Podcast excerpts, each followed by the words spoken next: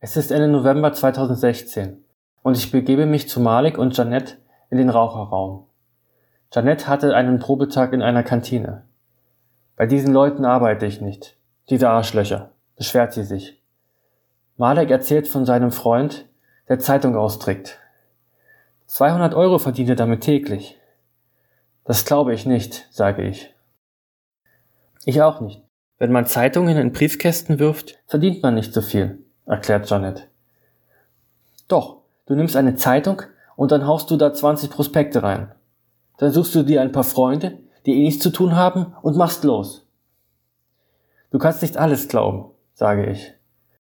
Janet muss einen Anruf entgegennehmen und legt ihre Kippe ab. Und wie läuft die Arbeit? frage ich Malik. Kein Problem. Ich muss nur rumsitzen. Ist langweilig. Hast du eigentlich deutsche Freunde? frage ich. Nein, Deutsche sind anders. Wir hatten letztens ganz normal gefeiert. Mit ganz normaler Lautstärke. Wir hatten ganz normal geredet. Plötzlich klingelt es an der Tür und mein Nachbar steht da. Der sagt, seid ruhig oder wir rufen die Polizei. Ich sage, ruft sofort die Polizei. Ruft sofort die Polizei.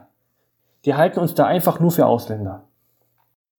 Malik, du hast jahrelang auf Hartz IV gelebt, ohne dass es dir irgendwie peinlich war und du hast außer mir keine deutschen Freunde. Du bist Ausländer. Radim sagt, wir sollen jeweils 20 Pizzaboxen falten. Radim bezahlt uns wahrscheinlich nicht fürs Rauchen und Reden. Macht ein paar Kartons. Größe 30 und 26 bitte. Malik und ich knicken ein paar Kartons im Abstellraum. Ab und zu kommen Köche vorbei, um was aus einem von den zwei Gefrierboxen zu holen. Dann müssen wir immer unsere Pappen beseitigen. Sonst befinden sich im Raum noch mehrere Regale. Manche stehen auf dem Boden, manche sind an der Wand befestigt. Hier sind sonst Dosen mit Mais, Gewürze, rundes Dönerbrot, welches man noch vierteilen muss, oder Nudeltüten. Als ein paar Essen fertig sind, packe ich die ein und mache los. Im Bistro sind zwei Gruppen von kleinen Irakern. Die sind gerne hier und essen günstig Döner. Radim ist hier der Chef und ist ziemlich beliebt. Da ich für ihn arbeite, habe ich nichts zu befürchten. Aber ich fühle mich nicht mehr so wohl. Aktuell ist sonst nur noch Janette Deutsche hier im Laden. Über die Hälfte hier spricht nicht mal die Sprache. Ich fühle mich etwas billig. Auch das Verhalten der Flüchtlinge hat sich geändert. Sie waren am Anfang noch schüchtern und haben beobachtet. Wenn man jetzt den Bürgersteig lang geht, weichen viele einen gar nicht mehr aus, wenn man ihnen entgegenkommt. Heute kamen mir, wo ich vom Einkaufen kam, drei Südländer entgegen und haben sich einen Scheiß gekümmert, dass ich an ihnen vorbei will. Für viele Syrer haben die Deutschen gar nichts zu melden. Auch laufen in manchen Stadtteilen in Dresden zu manchen Zeiten jetzt mehr Ausländer als Deutsche rum. Vor 2015 hat man einmal im Jahr einen Schwarzen gesehen. Jetzt sieht man direkt zwei, wenn man die Haustür verlässt. Ich habe ja viel mit Arabern zu tun und habe eigentlich keine Angst vor denen. Einmal bin ich die Straße lang gelaufen und dann ist einer ausgeschert und mir gefolgt.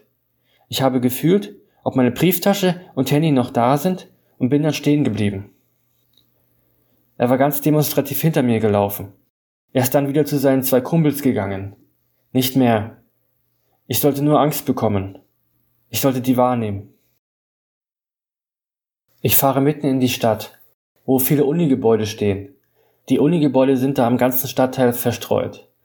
Ich klingle, der Kunde summt auf und ich gebe den Kunden das Lesegerät für seine Bankkarte. Er steckt seine Karte rein und streicht so mit seiner Hand über das Nummernblatt.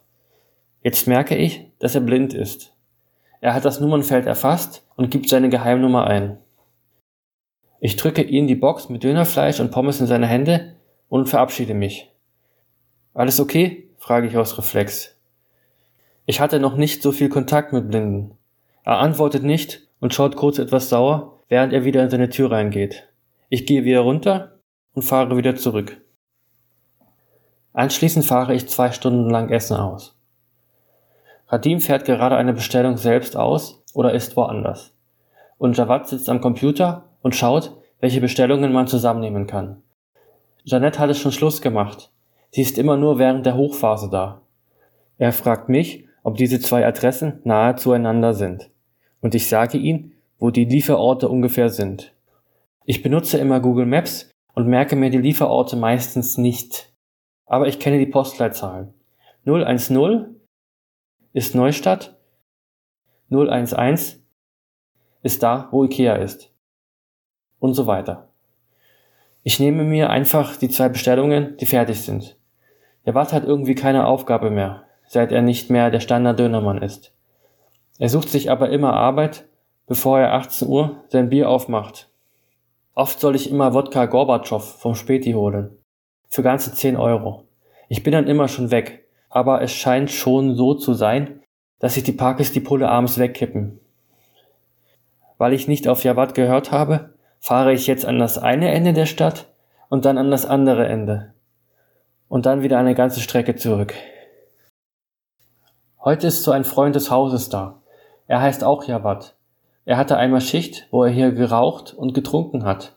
Oder einmal, wo ich zwei verbrannte Pizzen von ihm mitnehmen durfte. Er ist ziemlich chaotisch.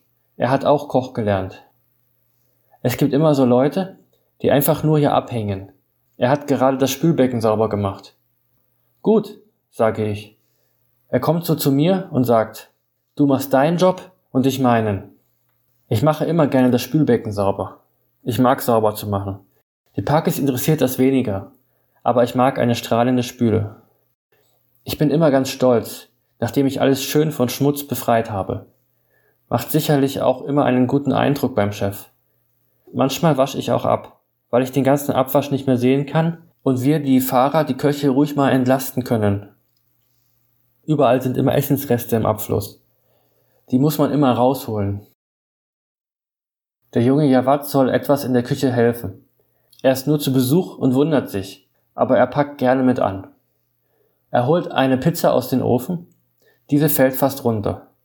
Badar muss ihn immer unter die Arme greifen, weil er alles direkt selber machen will. Rennt immer selbstsicher quer durch die Küche und Badar muss ihn immer direkt folgen und verbessern. Aber er sorgt für gute Stimmung. Alle drei Köche lachen gerne. Als ich gehe, sagt er in die Runde. Mach, dass du schnell wieder da bist. Und hey, Gib mir eine Zigarette. Ich gebe Ihnen keine. Ich liefere die Bestellung aus, fahre zurück und stelle mich an den Tisch und warte auf meine Lieferung. Ritzwan und Badar machen wieder ihre Hallo-Spielchen. Die sagen immer Hallo zu sich und mir. Ich bin etwas verhalten und habe nicht so Lust auf den Zirkus. Ich lächle leicht und nicke alles ab. Der junge Jawad kommt zu mir und fragt, was hast du für ein Auto? Ich habe kein Auto, erwidere ich. Als ich gehe, sagt er noch, hoffentlich hast du nichts vergessen, sonst musst du wieder zurückkommen. Ich fahre die Lieferung aus und bin sauer. Ich muss mich nicht von diesen Leuten dumm anmachen lassen. Nicht mit mir! Ich liefere die Bestellung in den fünften Stock eines Mehrfamilienhauses. Der Kunde entschuldigt sich, dass ich so weit laufen musste. Das ist aber für einen Ende 20-Jährigen kein Problem. Ich fahre wieder zurück. Ich komme erneut bei der Küche an und es ist etwas ruhiger geworden. Ich packe mein Essen ein und will losmachen. Der Koch Jawad sagt, pass auf, dass du nichts vergisst, während er vor der Fritteuse steht und sich freut. Ruckartig schubse ich ihn gegen den Ofen. Er knallt mir den Kopf voll an den Griff und liegt in einem Meer von Pizzaboxen, die unter dem Ofen lagen. Mir reicht's. Ich gehe zur Theke und lehne mich an die Wand. Der aktuelle Dönermann hat nichts mitbekommen, was passiert ist, und versucht etwas ein Gespräch mit mir anzufangen. Also die Sticheleien hat er auch mitbekommen, und er grinst ein wenig. Der junge Jawad kommt und klatscht mir eine und sagt was auf Indisch. Mir tut es leid. Eigentlich wollte er sich nur einen Namen machen. Hinter diesem Theater steckt mal wieder Ritzwan. Der hat ihn dazu angestachelt. Der hat ihn dazu bewegt. Der hat mich beleidigt damit Ritzwan ihm mag und er öfter hier als Koch arbeiten kann und nicht nur so als Aushilfe und Ersatz. Als ich ihm eine halbe Schachtel Zigarette hinhalte, klatscht er mir wieder eine und schimpft was auf Indisch. Ein Fahrer drückt meine Bestellung in die Hand und ich fahre los. Ich fahre meine Bestellung aus. Mir egal. Als ich wieder da bin, mache ich die Abrechnung. Der ganze Laden ist um die Zeit leer und ich sitze im Bistro. Radim kommt und ich sage, vielleicht wirst du mich entlassen. Er sagt, ich werde dich nicht entlassen. Natürlich entlässt er einen so guten Fahrer wie mich nicht. Den chaotischen Jawad hätte er entlassen. Du musst dich bei Jawad entschuldigen. Der ist jetzt im Krankenhaus und das tat ihm weh. Morgen kommst du wieder. Was willst du essen? Salami-Pizza. Radim bringt mir zwei Pizzen, die unter dem Ofen lagen. Weil sonst weshalb und ich gehe für heute.